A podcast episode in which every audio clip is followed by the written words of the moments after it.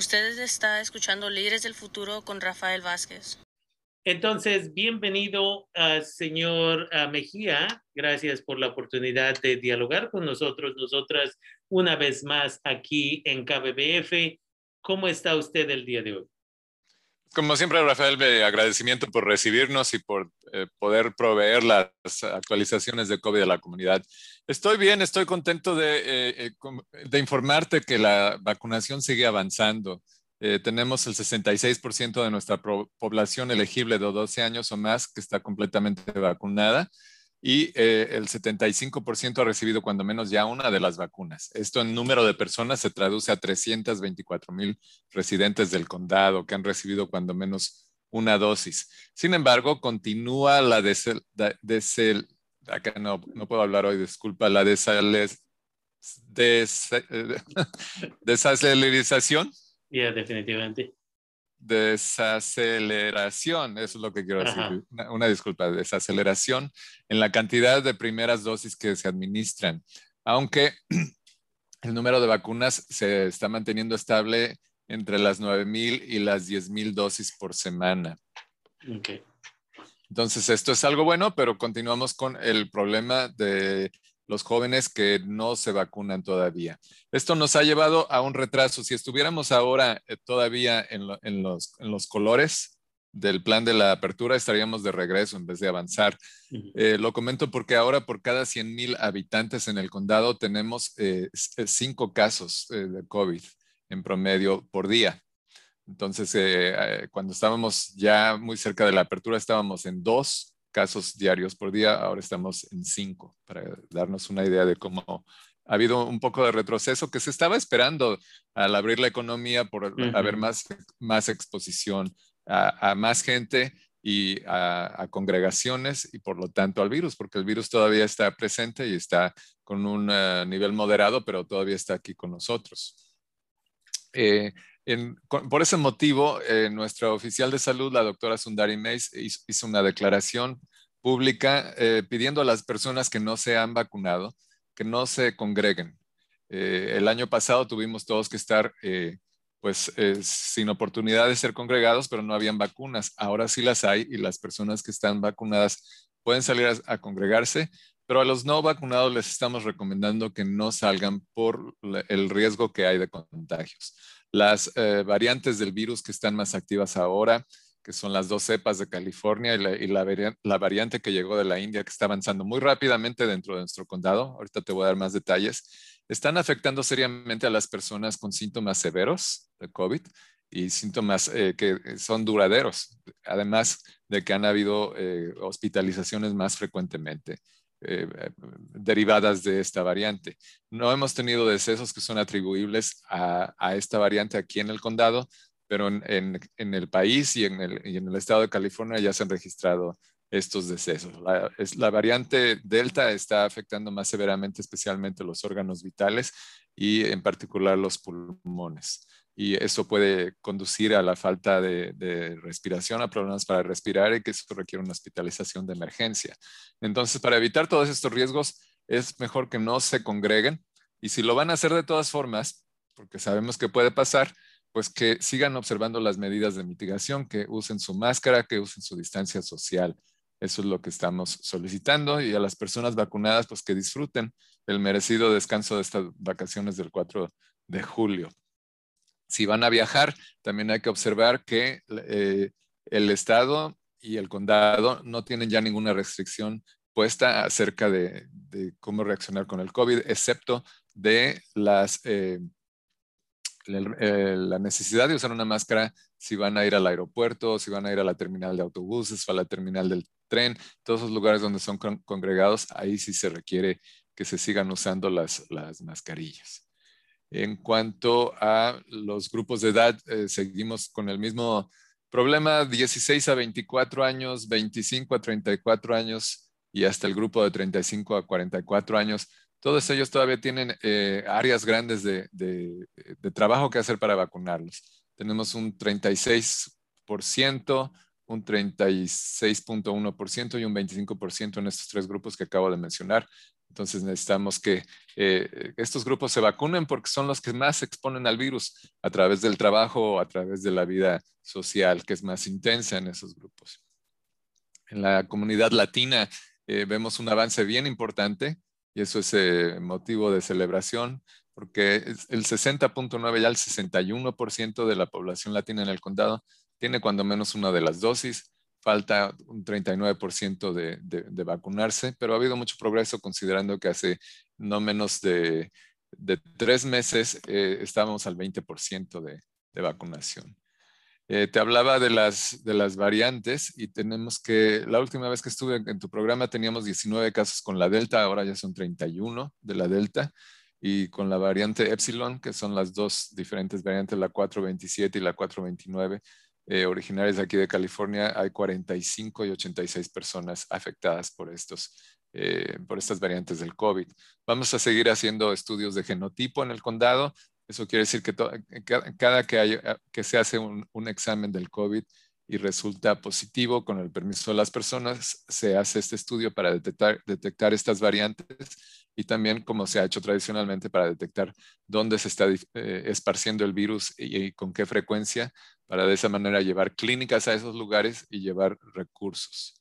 La vacunación sigue abundante, hay vacuna en, cantidad abundante. Ahora las personas pueden escoger el tipo de vacuna que, que se quieren poner y eh, tenemos un calendario en, en socoemergencia.org que cambia cada semana porque nos estamos moviendo por todo el condado ahora con algunas excepciones, pero en general eh, eh, las clínicas varían.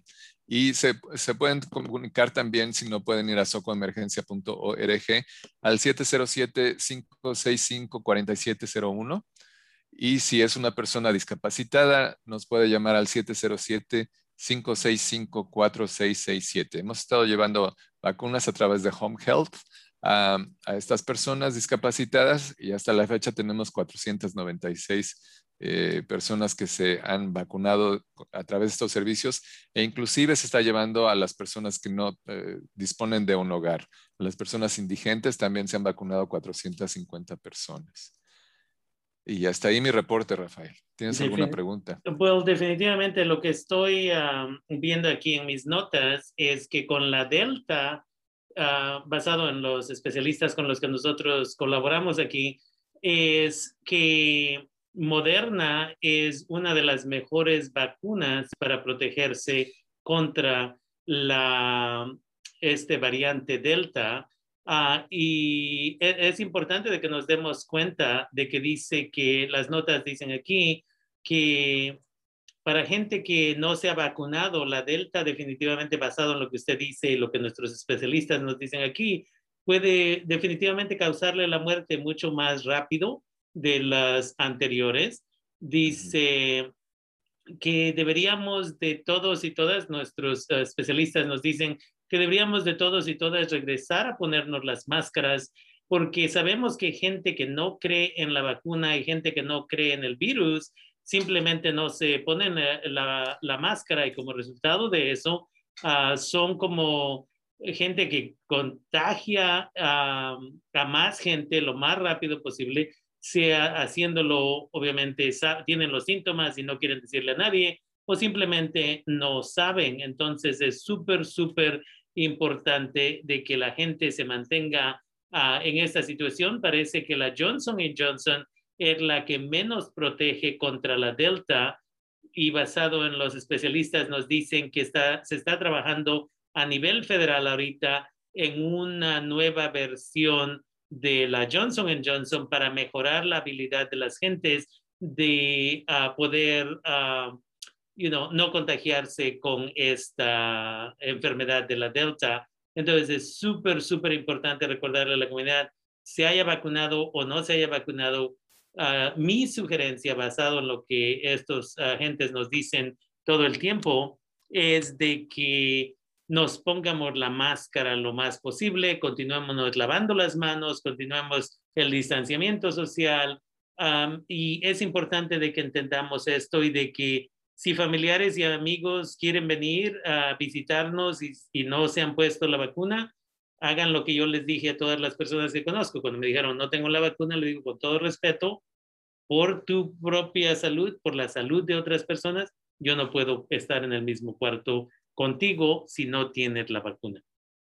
Y tenemos que ser honestos, honestas porque queremos estar aquí en un futuro para nosotros los indocumentados e indocumentadas que queremos algún día volver a ver a la abuelita que dejamos en nuestro país, el abuelito que dejamos en el país, en otro país, ah, tenemos que cuidarnos porque no queremos al rato que esa oportunidad no llegue. Entonces, es importante, y una vez más, nosotros recibimos todos estos estudios todo el tiempo de que en esta situación nacionalmente, a 99.7% de todos los casos de, de, ¿cómo se llama?, de hospitalizaciones de COVID, como se ha mencionado, son para gente no vacunada, que es algo que usted mencionó anteriormente la semana pasada, si me acuerdo correctamente. Entonces ya la gente vacunada no se ha tenido que preocupar tanto, pero con este nuevo variante del Delta causa nuevas preocupaciones para nuestra comunidad y para mí, honestamente, los que me preocupan más son los niños chiquitos y las niñas chiquitas que no tienen acceso a la vacuna. Así es, porque todavía no están elegibles y, es, probable, es probable que hacia el final del año vayan a ser elegibles, pero no tenemos una fecha certera y van a regresar a la escuela en agosto. Entonces, es otra, es otra vía enorme para que el, el virus se siga difundiendo y lo que estamos viendo es que se, se esparce muy rápidamente esta variable, muy, muy rápidamente. De la semana pasada a esta semana, es solamente una semana, son 12 casos más en el condado de, de los que reporté la semana pasada, para que nos dé una idea. Y no es mi afán de ser alarmista con, con estas noticias, pero sí es de que, eh, como hemos hablado aquí antes, que nos hagamos responsables de, de, nuestra salud y de las de los demás, porque protegiéndonos protegemos a todos nuestros seres queridos, a las personas a las que frecuentamos, ya sea nuestra familia, ya sean nuestras amistades, en la casa, en la iglesia, si vamos de nuevo a la iglesia. En, todos estos podemos, en todos estos lugares y más podemos llevar el virus, muchas veces sin saberlo. Ya lo hemos mencionado antes, es importante recordar que eh, el 60% de los casos, nos dicen también estos estudios, de la transmisión del virus se dan a través de personas asintomáticas, es decir, que no tienen síntomas, que no están sintiendo absolutamente nada, sin embargo, eh, cargan el virus en su cuerpo. Por eso, el actuar responsablemente es si van a una congregación donde hay muchas personas, llámenle un baile, un evento, fueron a ver un evento deportivo, eh, fueron a la iglesia y había mucha gente, o se fueron a meter a un restaurante donde había mucha gente, que ahora ya no se están usando máscaras, o se metieron al gimnasio, todo pasó en el mismo día, digamos. Un día muy activo con mucha gente. Lo mejor es irse a hacer la prueba para saber que aunque no tengamos síntomas, que estemos saludables y que no estemos cargando alguna de estas variables, que especialmente los que ya nos vacunamos. Puede ser que no tengamos ningún síntoma complejo o puede ser que no haya síntomas en absoluto y sin embargo lo, sigamos propagando el virus. También por eso es el mensaje de estas, de estas vacaciones del 4 de julio. Lo hemos visto durante toda la pandemia. Cada que hay vacaciones y la gente viaja en grande, los números se van para arriba y eso no va a ser diferente. COVID no nos ha fallado en ese sentido. Siempre está listo. Entonces, eh, no nos fallemos nosotros a nosotros mismos después de tanto progreso que, que se ha hecho porque le damos más oportunidad al virus de que se siga replicando, de que haya nuevas variantes. COVID también nos ha enseñado que cada variante que llega es más agresiva que la anterior. Exactamente. Es como si tuviera superpoderes, ¿no? Entonces la, siguiente, la siguiente variante es más fuerte, más fuerte, más infecciosa y más peligrosa. Entonces, eh, no olvidemos todo esto y, como bien dijiste, es una recomendación sana de seguir observando las, las medidas de mitigación. Seguir usando la máscara, seguir lavándonos las manos y seguirnos distanciando, especialmente cuando no estamos conviviendo con personas de nuestra propia casa, de nuestro propio entorno común, es decir, con extraños. Si estamos en un restaurante con extraños, si está, hay mucha gente en el restaurante y la gente está cantando, está bebiendo, están, están eh, haciendo formas de respiración mucho más intensas, eso transmite más fácilmente el virus. No hay, no hay que perder eso de mente. No ser nada alarmista, pero estar muy conscientes y ser responsables. Exactamente. Entonces ahí está esa información. Se le invita a la comunidad de que se acuerden, de que se cuiden. Este fin de semana va a ser un fin de semana largo. Ah, entonces es importante dónde vaya, cuídese. Si existe la oportunidad de comer afuera en un restaurante, mucho mejor que comer adentro. y una vez más, ya mucha gente nada más llega, ya no se ponen las máscaras, a veces los empleados no se ponen las máscaras. Ah, todo eso es de gran importancia para todos y todas. y, la última cosa, brevemente, uh, señor Mejía, si nos pudiera recordar, todavía hay fondos para gente que está atrasada en sus pagos de, de la renta. Así es, el, programa ERAP, que es el programa destinado a las personas que se atrasaron con la renta y con las utilidades, se ha ampliado. Van, a haber más ampliaciones que están por definirse, pero la primera que ya está definida es la extensión de la moratoria, es decir, que no, no los van a desalojar del edificio eh, por una razón relacionada con COVID. En cuanto al atraso, se ha extendido hasta el 31 de julio. Y también van a empezar a cambiar las, las, eh, las asignaciones de dinero. Eh, desafortunadamente, desafortunadamente va a ser menos dinero que anteriormente. ahora los adeudos que sean a partir de abril de este año en adelante, por lo que resta del año, el, el, el, Estado va a proporcionar únicamente el 25%. Todavía no se aprueba, pero está encaminado en esa dirección. Recordemos que los atrasos de, de, desde marzo del año pasado hasta abril de este año había la opción de pagar el 80%. Todavía está. Entonces aprovechenla porque todavía está, está vigente está por cambiar, pero todavía hay oportunidad. Si, usted tiene un atraso, eh, visite Soco Emergencia para que pueda ver eh, la serie de organizaciones que le pueden ayudar, depende de la localidad donde usted se encuentre, o simplemente marque al 211 y pida asistencia para, con, la, eh, la, ayuda para la renta. Y las utilidades van a seguir al 100%, es decir, la, la deuda de la luz, el teléfono, el agua, el internet, esas se van, eh, se van a seguir pagando todavía al 100%. Muchas gracias por esa información. Como siempre, y esperamos tener esta conversación una vez más a lo más nuevo la siguiente semana, como siempre, y una vez más agradecido que siempre está haciendo el tiempo para venir a visitarnos aquí en KBBF y su programa Líderes del Futuro. Con mucho gusto, Rafael. Muchas gracias por invitarme.